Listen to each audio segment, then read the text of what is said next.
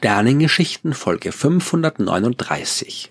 Der Transit der Venus. Ich erinnere mich noch sehr gut an den 8. Juni 2004 vor allem deswegen, weil am nächsten Tag meine Defensio stattgefunden hat, also der Vortrag, bei dem ich die Ergebnisse meiner Doktorarbeit präsentieren habe müssen und je nachdem, wie diese Ergebnisse von meinen Kolleginnen und Kollegen beurteilt werden, hätte ich dann mein Studium erfolgreich abgeschlossen oder nicht. Ich war also entsprechend nervös und habe gar nicht so viel Zeit gehabt, mich dem seltenen astronomischen Ereignis zu widmen, das an diesem Tag stattgefunden hat, dem Transit der Venus vor der Scheibe der Sonne. Von der Erde aus gesehen ist die Venus am 8. Juni 2004 genau vor der Sonne vorbeigezogen. Wenn man die Sonne, natürlich nur mit entsprechenden Filtern, mit einem Teleskop beobachtet hat, dann hat man einen kleinen dunklen Punkt gesehen, der schnurgerade seinem Weg über ihre helle Oberfläche gefolgt ist. Etwas besser kann ich mich an den 6. Juni 2012 erinnern. Da war meine Doktorprüfung schon lange erfolgreich beendet und ich habe Zeit gehabt, um mir den nächsten Venus-Transit anzuschauen. Ich weiß nicht, ob und an welche Transit sich die Hörerinnen und Hörer dieses Podcasts erinnern können, aber ich bin mir sehr sicher, dass es nur die Transits vom 8. Juni 2004 und vom 6. Juni 2012 gewesen sein können denn der letzte Transit vor 2004, der hat im Jahr 1882 stattgefunden. Und auch wenn dieser Podcast noch sehr lange im Internet verfügbar sein sollte, wäre ich schon etwas überrascht, wenn hier jetzt jemand mithört, der oder die den Transit gesehen hat, der auf das Ereignis im Jahr 2012 gefolgt ist. Das wäre nämlich am 11. Dezember 2117 und ja, falls es doch so sein sollte, Hallo Zukunft, äh, viele Grüße aus dem frühen 21. Jahrhundert. Aber was ist jetzt so besonders, wenn die Venus vor der Sonne vorüberzieht? Und warum passiert sowas zweimal im Abstand von knapp acht Jahren und über 100 Jahre davor und danach nicht? Die Antwort auf beide Fragen ist faszinierend und deswegen soll es in dieser Folge genau darum gehen. Die Antwort auf die erste Frage habe ich zum Teil schon in Folge 263 gegeben. Da ging es um die Längeneinheiten in der Astronomie und eine, die sehr weit verbreitet ist, ist die astronomische Einheit. Eine astronomische Einheit ist genau 149.597.870,7 Kilometer lang. Dieser Wert ist mittlerweile exakt festgelegt, also die astronomische Einheit ist exakt so lang, wie ich gerade gesagt habe. Ursprünglich hat man die astronomische Einheit aber als den mittleren Abstand zwischen Erde und Sonne definiert. Und der Abstand zwischen Sonne und Erde ist ja durchaus eine wichtige Größe. Es ist absolut wichtig zu wissen, wie weit unser Planet von der Sonne entfernt ist, beziehungsweise überhaupt zu wissen, wie weit irgendwas von irgendwas anderem im Sonnensystem entfernt ist. Aber wie hat man das rausgefunden? Die komplette Geschichte dieser Forschung, die würde mehr als nur eine Podcast-Folge füllen, aber die kurze Version, die geht so. Die relativen Abstände zwischen den Himmelskörpern, die kann man recht einfach herausfinden. Seit den grundlegenden Arbeiten von Johannes Kepler und von Isaac Newton im 17. Jahrhundert wissen wir im Grunde darüber Bescheid, wie sich die Planeten um die Sonne bewegen. Wir wissen, dass sie sich schneller oder langsamer bewegen, je nachdem, wie weit sie von der Sonne entfernt sind. Das dritte Keplersche Gesetz, das sagt uns sogar direkt, wie die Umlaufzeiten der Planeten und ihre mittleren Abstände zur Sonne zusammenhängen. Mit diesem Wissen kann man zum Beispiel herausfinden, dass der Mars im Mittel eineinhalb Mal weiter von der Sonne entfernt ist als die Erde und dass der Jupiter gut fünfmal weiter von der Sonne weg ist als die Erde. Aber das sind eben relative Abstände. Wenn wir absolute Zahlen haben wollen, also zum Beispiel wissen wollen, wie viel Kilometer es von der Sonne bis zum Jupiter sind, dann müssen wir auch den Abstand zwischen Erde und Sonne in absoluten Zahlen kennen. Und wie misst man das? Man kann ja nicht einfach hinfliegen und dann auf den Tacho schauen, schon gar nicht im 17. Jahrhundert. Aber es geht, wenn man einen Venustransit beobachtet. Die Idee dazu, die hat mit der Parallaxe zu tun und darüber habe ich schon öfter gesprochen. Wenn ich ein und dasselbe Objekt aus unterschiedlichen Blickwinkeln betrachte, dann scheint es sich gegenüber dem Hintergrund zu bewegen Und wie stark diese scheinbare Bewegung ausfällt, hängt davon ab, wie weit die unterschiedlichen Beobachtungspositionen auseinander sind. Das ist auch so, wenn man von der Erde aus die Venus beobachtet. Je nachdem, von welchem Ort aus man die Beobachtung anstellt, wird man die Venus vor einem leicht anderen Hintergrund sehen. Das ist immer so, aber es ist besonders gut zu beobachten, wenn die Venus gerade direkt vor der Sonne zu sehen ist. Schaut man zum Beispiel von einem Punkt weit im Norden aus dem Transit zu, dann wird man die Venus näher am Mittelpunkt der Sonne vorbeiziehen sehen, als wenn man von einem Beobachtungspunkt im Süden schauen würde, wo die scheinbare Bahn der Venus weiter auf der Sonnenscheibe hinaufrutscht. Von Süden aus gesehen verbringt die Venus also weniger Zeit direkt vor der Sonne, weil ihr Weg vor der Sonnenscheibe näher am Rand der Sonne stattfindet und damit kürzer ist als der Weg, den man von einem nördlicheren Beobachtungsposten aus sieht. Es gibt noch ein paar mehr Effekte, die man berücksichtigen muss, aber das ist das grundlegende Prinzip. Man stellt unterschiedliche Beobachtungen von unterschiedlichen Orten der Erde aus an während eines Venustransits und misst so genau wie möglich die Zeit, die die Venus braucht, um von einem Rand der Sonne zum anderen zu gelangen. Der Unterschied bei den Zeitmessungen, die die Beobachtungsstationen machen, der hängt davon ab, wie weit diese Beobachtungsposten voneinander entfernt sind und natürlich auch vom Abstand zwischen Erde und Venus. Die Distanz zwischen den Beobachtungsstationen auf der Erde, die kann ich messen.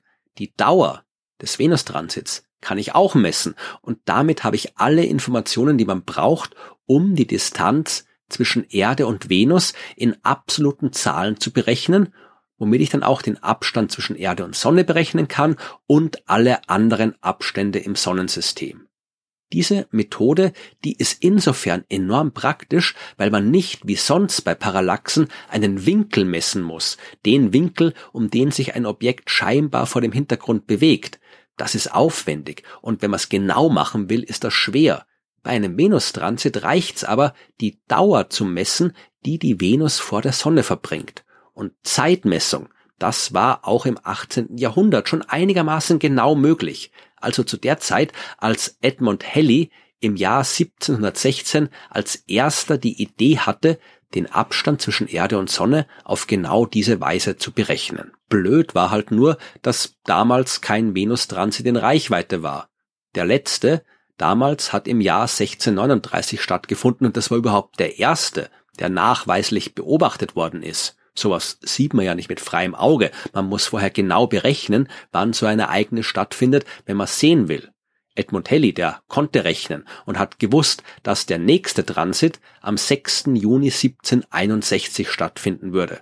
Und der damals 60-jährige Astronom hat sich schon denken können, dass er dieses Ereignis nicht mehr erleben wird. Aber er hat seine jüngeren Kollegen aufgefordert, sich diese Gelegenheit gefälligst nicht entgehen zu lassen, was die auch nicht getan haben. Überall auf der Welt hat man im Jahr 1761 versucht, die nötigen Messungen anzustellen und acht Jahre später hat man es nochmal gemacht. Da ist nämlich im Jahr 1769 der nächste Transit passiert. Es gab jede Menge Schwierigkeiten, Abenteuer und man kann wunderbare Geschichten über dieses quasi erste weltweite Forschungsprojekt erzählen. Das werde ich aber ein anderes Mal machen. Am Ende jedenfalls hat man ein Ergebnis gehabt, das aber nicht so genau war, wie man gehofft hat. Die Messungen, die waren schwieriger durchzuführen als gedacht und 1769, da ist es ein bisschen besser gelaufen und man hat einen Abstand zwischen Erde und Sonne berechnet von 153 Millionen Kilometer. Das war schon recht nahe am richtigen Wert. Noch besser waren die Ergebnisse dann 1882. Auch da gab es einen Transit und acht Jahre vorher war noch einer, 1874, aber dieser Transit war von fast ganz Europa aus unsichtbar, was eine wirklich genaue Messung behindert hat. Aber 1882 ist es eben besser gelaufen und man hat den Wert der astronomischen Einheit genauer bestimmen können. Und vielleicht ist dem einen oder der anderen jetzt was aufgefallen. Da waren zwei Transits in den Jahren 2004 und 2012 und zwei in den Jahren 1761 und 1769 und zwei in den Jahren 1874 und 1882. Und jetzt mal abgesehen von den langen Zeiträumen dazwischen, finden Venus-Transits offensichtlich immer gleich doppelt statt mit einem zeitlichen Abstand von acht Jahren. Das kann doch kein Zufall sein. Und es ist natürlich auch kein Zufall, sondern wunderbare Himmelsmechanik, die wir uns jetzt natürlich auch noch anschauen. Es kommen ein paar Zahlen, aber keine Angst. Wenn die Venus von der Erde aus gesehen vor der Sonne steht, dann nennt man das eine untere Konjunktion. Und so eine untere Konjunktion findet alle 583,92 Tage statt. Warum ist das so? Weil die Erde für eine Runde um die Sonne bekanntlich 365 und bisschen was, nämlich 365,256 Tage braucht ein Umlauf in 365,256 Tagen, das entspricht einer Geschwindigkeit von 0,02 Umläufen pro Tag. Das ist zugegebenermaßen eine komische Weise, eine Geschwindigkeit anzugeben, aber man kann's machen und für unsere Zwecke ist das ideal. Das können wir auch bei der Venus machen und stellen fest, die Venus bewegt sich mit 0,0045 Umläufen pro Tag und der Unterschied zwischen beiden Geschwindigkeiten beträgt 0,00171 Umläufe pro Tag. Oder, wenn ich das wieder in einen kompletten Umlauf umrechne um die Sonne, sind das 583,92 Tage. Anders gesagt, alle 583,92 Tage steht die Venus wieder in einer unteren Konjunktion.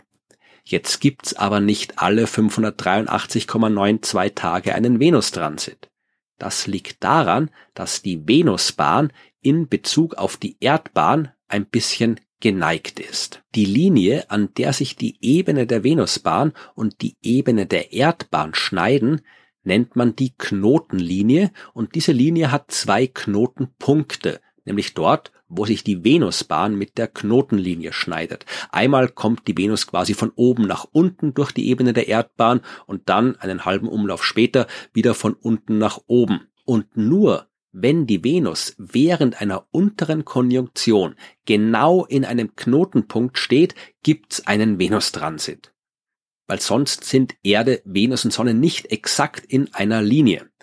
Wenn wir jetzt mal davon ausgehen, dass das zu einem bestimmten Zeitpunkt so ist, wann passiert das das nächste Mal? Wann wiederholt sich diese Konstellation? Nicht nach 583,92 Tagen. Dann steht die Venus von der Erde aus gesehen zwar wieder vor der Sonne, aber nicht auf der Knotenlinie, sondern irgendwo anders und damit von der Erde aus gesehen ein Stückchen über oder unter der Sonne.